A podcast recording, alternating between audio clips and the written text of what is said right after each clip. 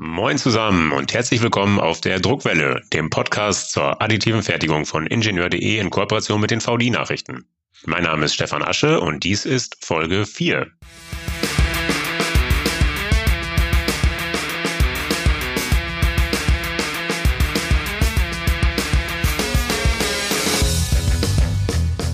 Heute wollen wir uns beschäftigen mit einem vergleichsweise wenig bekannten 3D-Druckverfahren, dem Kaltgasspritzen. Klingt dramatisch und das ist es auch. Zu den weltweit führenden Köpfen hinter dieser Technologie zählen unsere heutigen Gäste. Sie sind uns per Telefon zugeschaltet aus dem oberbayerischen Rattenkirchen.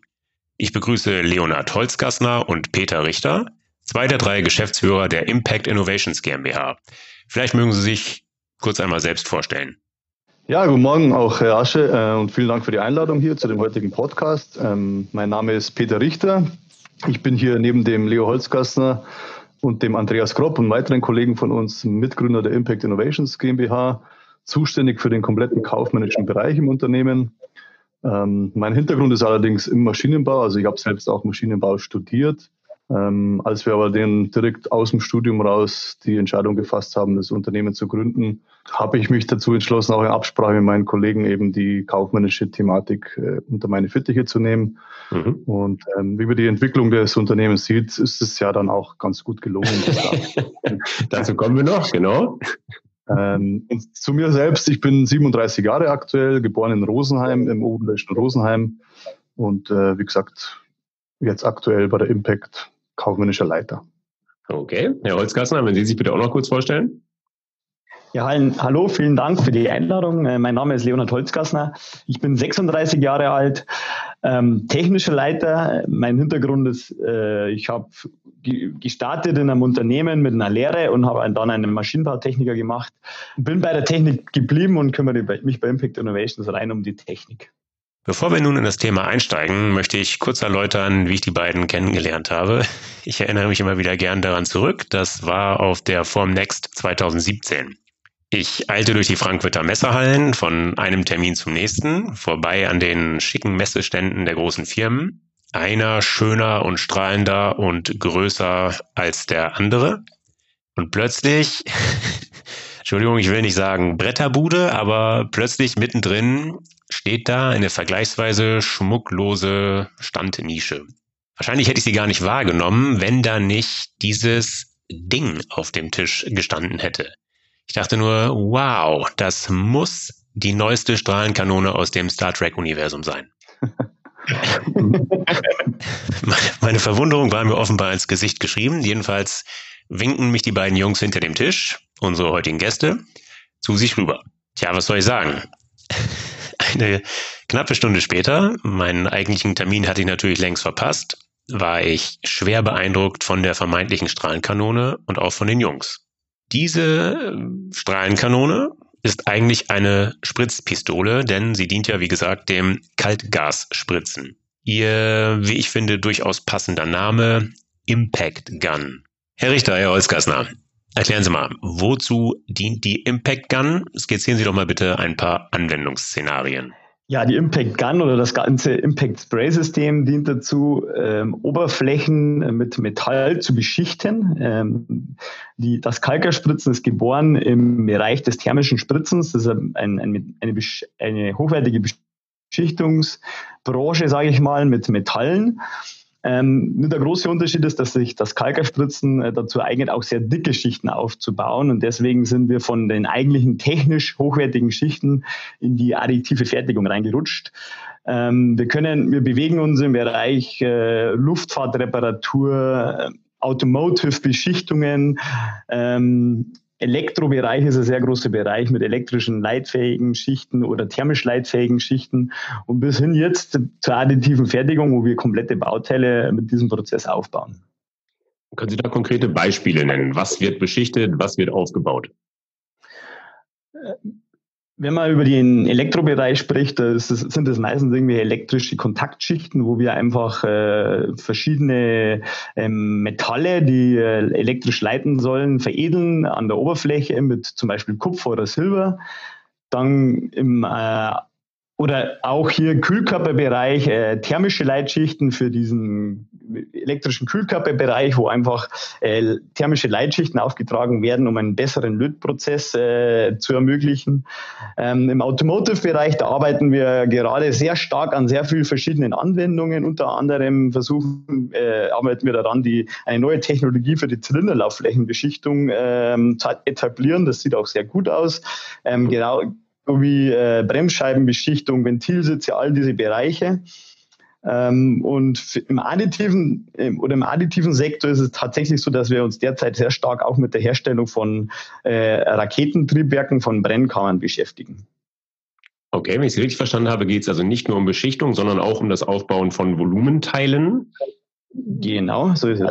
Im Pulverbett kann ich mir das gut vorstellen. Ähm, wie muss ich mir das vorstellen beim Kaltgasspritzen? Muss es da irgendwie die Substrats, die Substratfläche muss ja komplett eben sein. Oder nicht? Ähm, doch, genau so ist es. Also, oder wir haben, das Kalkerspritz unterscheidet sich jetzt schon sehr stark von den äh, klassischen additiven Technologien. Mhm. Wir be benötigen in allen Fällen immer einen Startpunkt. Äh, wenn wir, wie so eine Brennkammer, die ist ja erstmal rotationssymmetrisch. Hier braucht man im Endeffekt eine, ein, ein, einen Dorn, würden wir sagen, wo einfach die, die Startkontur, die Innenkontur von so einer, von so einer Brennkammer abbildet und wir starten hier äh, mit dem Aufbau der eigentlichen Brennkammer. Für, für ähm, sage ich mal, flache oder, oder nicht rotationssymmetrische Bauteile brauchen wir immer eine Startplatte, wo wir einfach Schicht für Schicht, Layer für Layer die aufbauen und sozusagen ein Bauteil daraus formen. Okay, Layer für Layer sagen Sie, wie wird, wie wird da Schicht für Schicht aufgetragen? Das heißt, wie funktioniert die Impact Gun? Können Sie es bitte im Detail erklären? Die Impact Gun ist im Endeffekt ein Druckbehälter mit einer äh, Widerstandsheizung. Wir, wir, unser, wir verwenden, wir wir äh, beschleunigen Pulverpartikel auf eine sehr hohe Geschwindigkeit, auf äh, teilweise mehrfache Schallgeschwindigkeit. Wir machen das mit einem Gas. Wir, wir haben ein hochgespanntes Gas mit einem sehr hohen Druck, äh, heizen dieses Gas zusätzlich noch auf, um mehr Energie in das Gas zu packen und äh, drücken sozusagen dieses hochgespannte Hochtemperaturgas durch eine konvergente Düse, konvergent-divergente Düse, eine Delaval-Düse. Ähm, die Folge daraus ist, dass das Gas extrem schnell wird, aber abkühlt. Und kurz vor der Beschleunigung emittieren wir Metallpulverpartikel. Diese Partikel werden mitbeschleunigt. Und beim Auftreffen, durch, äh, oder die Partikel haben ja sehr hohe kinetische Energie beim Auftreffen und durch, beim Auftreffen, dadurch verformen sich die Partikel und ergeben eine festhaftende Schicht. Wie groß ist der Partikelstrahlfokus? Ähm, in den meisten Fällen circa 8 Millimeter. Ähm, wir können aber natürlich äh, variieren zwischen äh, 3, 4, 5 Millimeter bis hin zu sehr breiten Spritzstrahlen, die, die optimiert sind für, eine, für einen sehr gleichmäßigen und flachen Auftrag. Können Sie es bitte etwas genauer beschreiben? Was passiert mit den Partikeln, wenn sie auf dem Substrat auftreffen? Also hier, wenn diese Partikel unterschiedlich äh, beschleunigt werden und auf die Substrate auftreffen, lebt eigentlich der Prozess letztendlich von der Duktilität der Pulverpartikel. Also wir möchten erzielen, dass sich die einzelnen Pulverpartikel plastisch verformen. Das heißt, die hohe kinetische Energie wird rein dadurch äh, verwendet, um die Partikel plastisch zu verformen und dann eben Lage für Lage, Pulverpartikel für Pulverpartikel eben festes Metall abzubilden. Wie finden Sie da die richtigen Prozessparameter? Ich nehme an, dass die Duktilität von Metallart zu Metallart natürlich unterschiedlich ist und Sie entsprechend die Maschine einstellen müssen. Klar, das ist natürlich von Werkstoff zu Werkstoff unterschiedlich. Ähm, deswegen betreiben wir ja auch äh, hausintern ein eigenes Technikum weil wir ja ständig die Aufgabe bekommen, auch von unseren potenziellen Anlagenkunden, die mal bei uns hier Systemtechnik kaufen wollen, mhm. ähm, dass wir den Prozess entwickeln. Also bei uns beginnt die Arbeit immer bei der Prozessentwicklung und sozusagen auch bei der Parameterentwicklung. Und letztendlich versucht man eben durch unterschiedliche Einstellungen wie Druck, Temperatur, der Leo hat es vorhin erklärt, ähm, auch äh, welches Gas verwendet man für diesen Prozess, ähm, welche Düsengeometrie. Dadurch erzielt man letztendlich unterschiedliche Geschwindigkeiten im Gas und somit auch unterschiedliche Geschwindigkeiten der Pulverpartikel.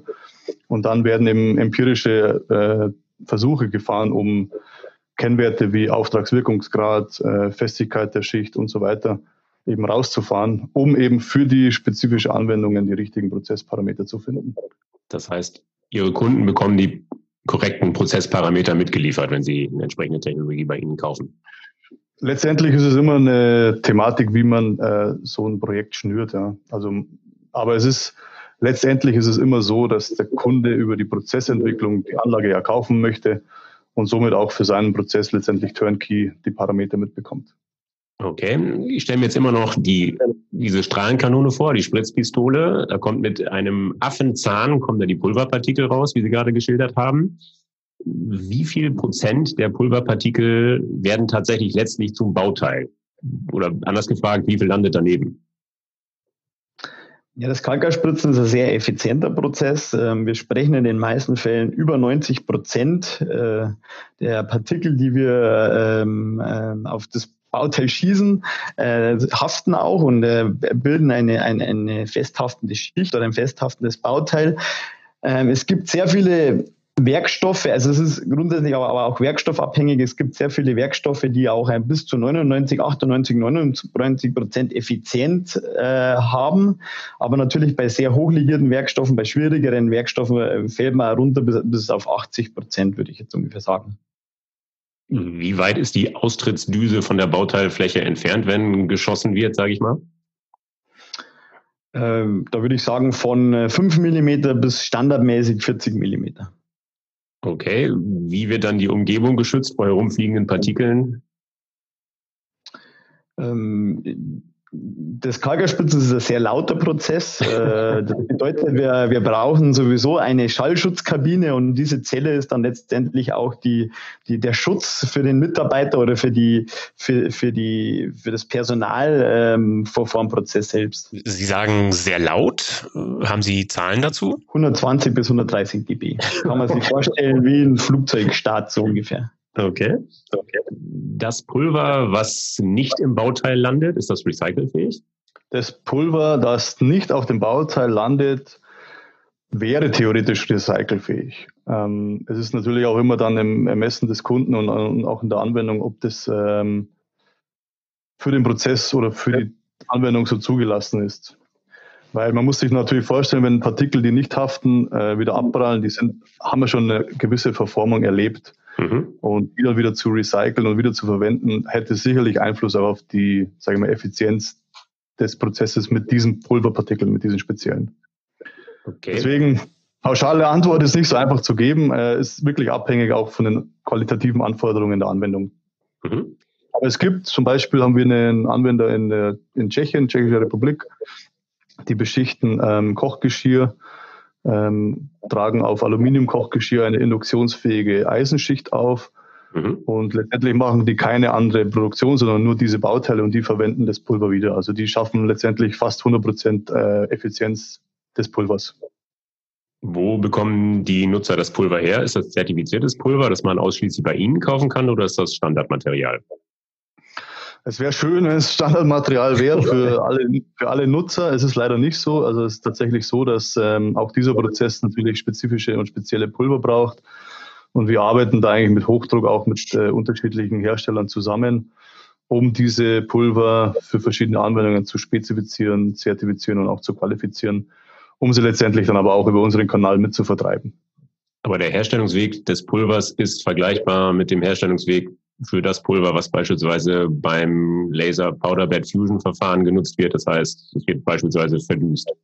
Genau, also am Herstellprozess ändert sich da natürlich nichts. Also die Pulver werden konventionell durch die äh, verschiedenen Verfahren hergestellt, sei es Verdüsen in Wasser- oder Gasatmosphäre, mhm. sei es auch äh, durch mechanisches Mahlen, gibt es ja auch eine Herstellung, ja. oder auch chemische Prozesse, um Pulver herzustellen. Also da gibt es die unterschiedlichsten Verfahren. Ist auch ein bisschen werkstoffabhängig, welcher Prozess sich am besten eignet. Aber an den Herstellungsprozessen ändert sich da nichts und ja, dementsprechend äh, muss man halt dann die Pulver letztendlich verschiedene Korngrößen aussortieren für das Kalkerspritzen, für das Pulverbettverfahren oder eben auch für andere Prozesse. Wie, genau, das haben Sie es angesprochen. Wie groß sind diese Partikel? Vielleicht in Abgrenzung zum Pulverbett? Sind die größer, kleiner? Also wir bewegen uns, sag ich mal, auch pauschal beantwortet im Bereich von 15 bis 40 μ die Pulverpartikel. Mhm. Jetzt ist es aber tatsächlich so, dass es auch äh, wieder ein bisschen abhängig ist von den Anforderungen.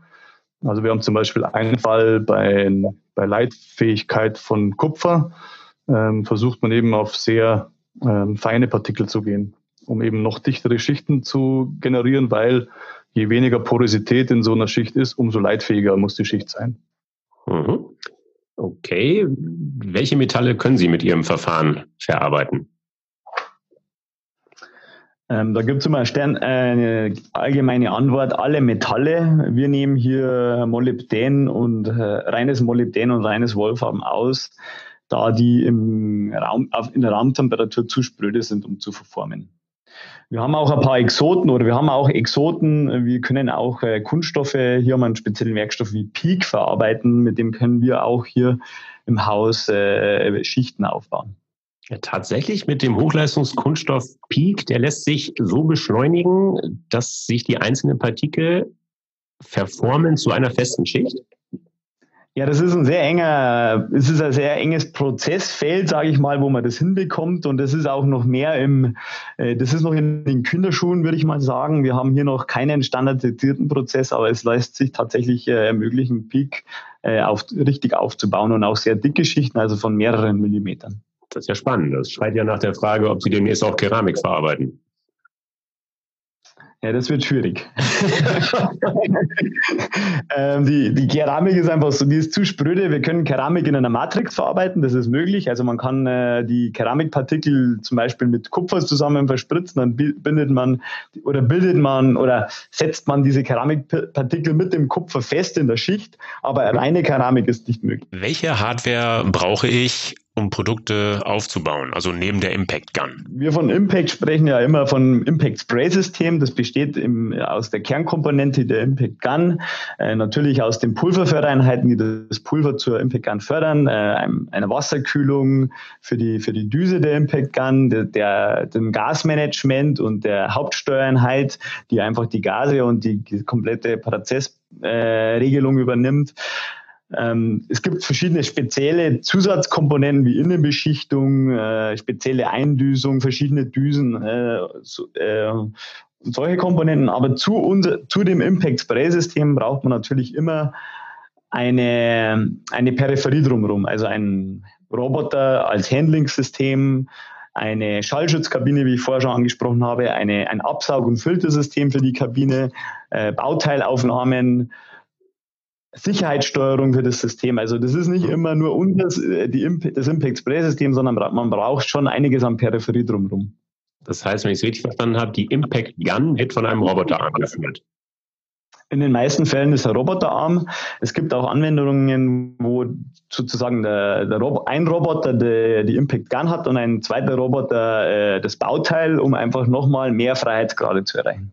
Okay, wie groß ist dann der maximale Bauraum? Wird er einfach nur limitiert durch die Armlänge des Roboters? Durch die Armlänge des Roboters, durch die, die Peripheriegröße. Also wir, wir haben schon, äh, ich sage mal, Bauteil, Baugrößen gesehen von mehreren Metern. Wow.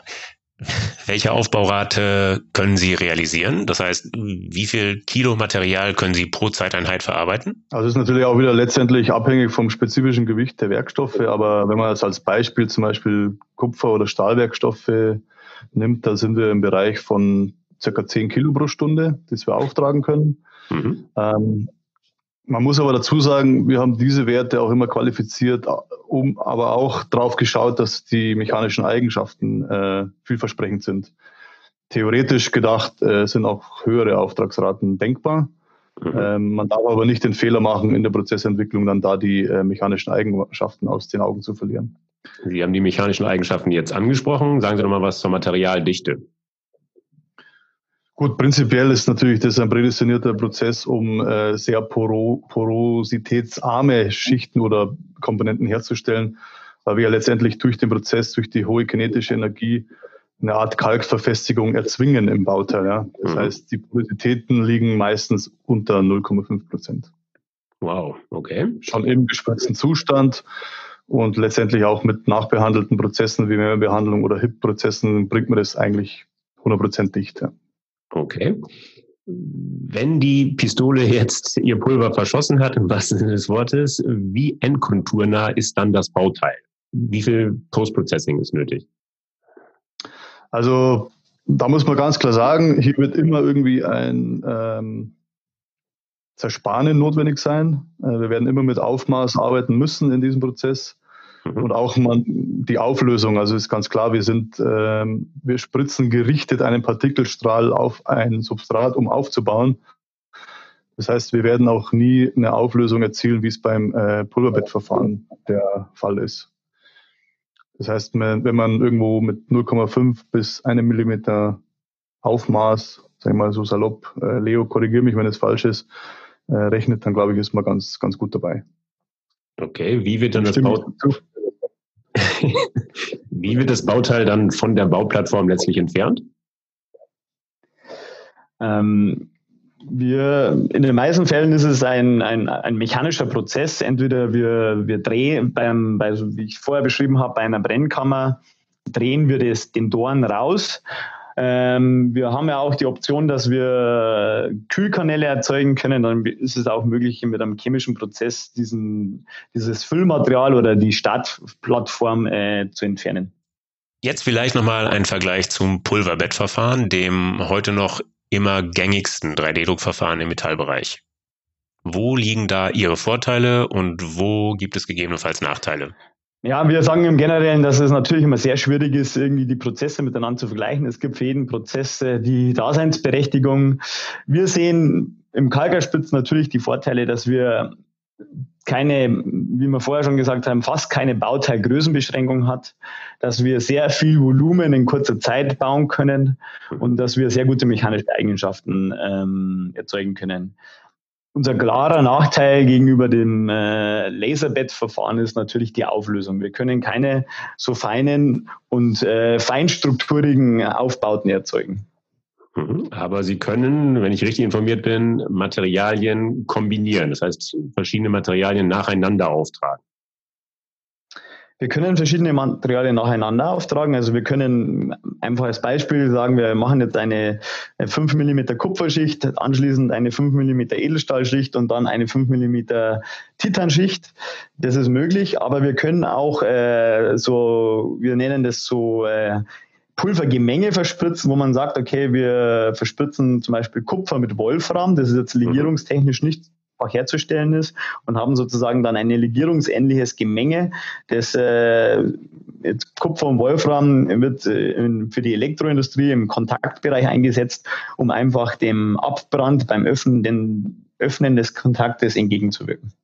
Okay, in dieser Materialwechsel kann der on the fly vorgenommen werden, das heißt während des Druckprozesses? Ähm, nicht ganz einfach. Also man hat schon einen direkten Wechsel von, äh, von Material zu Material, aber das dauert immer, ich würde jetzt mal so pauschal sagen, ungefähr 30 Sekunden. Okay, aber das heißt, ich muss die Maschine nicht anstellen, sondern es wird einfach nur der Hebel der Pulverzufuhr wird umgelegt und dann kommt das nächste Material aus der Spritzpistole in Anführungszeichen. Genau so ist es, genau so ist es. Okay. Welche Materialkombinationen lassen sich damit herstellen, beziehungsweise welche lassen sich nicht herstellen? Ähm, alle, generell können alle Materialien, alle Metalle miteinander kombiniert werden. Mhm. Ähm, natürlich immer solche Probleme wie unterschiedliche thermische, thermische Ausdehnungskoeffizienten und so etwas muss man beachten, aber als generelle Antwort, man kann eigentlich alle Metalle, die man zusammen verspritzt, wo man mit dem, mit, oder alle Werkstoffe, also den gesamten Bereich Metall äh, von, mit Kalkgas verarbeiten und auch miteinander kombinieren. Okay. Können Sie mir ein paar Namen sagen? Wer gehört zu den Kunden, wer gehört zu den Käufern? Ja, das ist ja immer gefährlich, dass wir hier das sagen, aber letztendlich ähm, kann man natürlich schon sagen, dass wir mit äh, Automobilindustrie, hat der Leo vorhin auch schon erwähnt, zusammenarbeiten. Da ist ja die die Vielzahl an Namen äh, zwar groß, aber wenn man nach Deutschland oder auch in die europäische Region sieht, kann man das schon mal ein bisschen aussieben. Mhm. Ähm, wir sind auch im Luftfahrtbereich tätig, also da ist zum Beispiel kein Geheimnis, dass wir sehr viel mit äh, GE zusammenarbeiten, besonders mit der Aviation äh, Unit von GE, mhm. aber auch mit äh, der Konkurrenz der Rolls-Royce zum Beispiel, wo wir Projekte fahren. Ähm, in dem Bereich Brennkammer äh, Herstellung wurde erst vor kurzem ein äh, eine Publikation veröffentlicht von der Ariane-Gruppe, die letztendlich so eine ähm, Kalkgas gespritzte Brennkammer ähm, auch auf dem Teststand mal betrieben haben, um eben hier Qualifizierungsschritte durchzuführen. Und die Schere geht eigentlich dann auch relativ weit auf. Also wenn man dann drauf schaut, welche Unternehmen auch in der Elektroindustrie sitzen, sei es Schneider Electric in Frankreich oder Siemens in Deutschland, ähm, haben wir auch da ähm, immer wieder Zugriff und sind auch die Kunden, die äh, diese Technologie einsetzen und einsetzen werden. Verraten Sie uns denn auch, was Kanone, Pulver und Pulverhandling-System kosten? Ähm, klar, also bei uns das Impact Spray System, also ohne Peripheriekomponenten, liegt im Bereich zwischen 250 und 350.000 Euro ungefähr. Äh, man muss natürlich dazu dann rechnen, dass man eine Peripherie außenrum braucht. Und die ist letztendlich auch immer abhängig von, von Kundenwünschen. Ja. Ähm, wir haben da unterschiedliche Möglichkeiten, mit Integrationspartnern zusammenzuarbeiten. Aber da liegt dann der Invest doch schon äh, 600.000 Euro aufwärts, also je nach Konfiguration. Okay, am Rande gefragt, wenn es jetzt aktuell Messen gäbe, wie würde Ihr Messestand dann heute aussehen? Ähm, ja, Sie würden wahrscheinlich nicht mehr so dran vorbeilaufen wie in 2017. das dachte ich mir. Verraten Sie ein bisschen was zum Unternehmen selbst. Wie viele Mitarbeiter haben Sie mittlerweile? Ja, mittlerweile sind wir äh, 25 Leute im Unternehmen. Ich glaube, 2017 waren wir so knapp 15 oder 16. Also hat sich schon was getan und sind auch daran, auch weitere Mitarbeiter einzustellen, müssen allerdings da erstmal Platz schaffen. Also wir haben auch dementsprechend Wachstumspläne eingeleitet. Trotz Corona ist es ein gutes Zeichen für uns, mhm. dass wir, dass wir auch durch nach oder während dieser schweren Zeit auch trotzdem investieren können und äh, unseren Wachstum weiter vorantreiben wollen. Schön, dann wünsche ich Ihnen weiterhin viel Erfolg. Ich danke Ihnen für das sehr informative Gespräch und wünsche Ihnen alles Gute weiterhin. Vielen Dank. Vielen Dank, Arche. Danke Ihnen. So, liebe Zuhörer, das war sie, die Folge 4 der Druckwelle. Sollte sie Ihnen gefallen haben, empfehlen Sie uns gerne weiter. Sie finden die Druckwelle auf Spotify, Podigy, iTunes, Google Podcast, Amazon Music Podcast und natürlich auf ingenieur.de. Also überall da, wo es gute Podcasts gibt. Sollten Sie Anregungen äußern wollen, freue ich mich über eine kurze Nachricht von Ihnen. Sie erreichen mich unter druckwelle.ingenieur.de. Bis dahin, auf Wiederhören.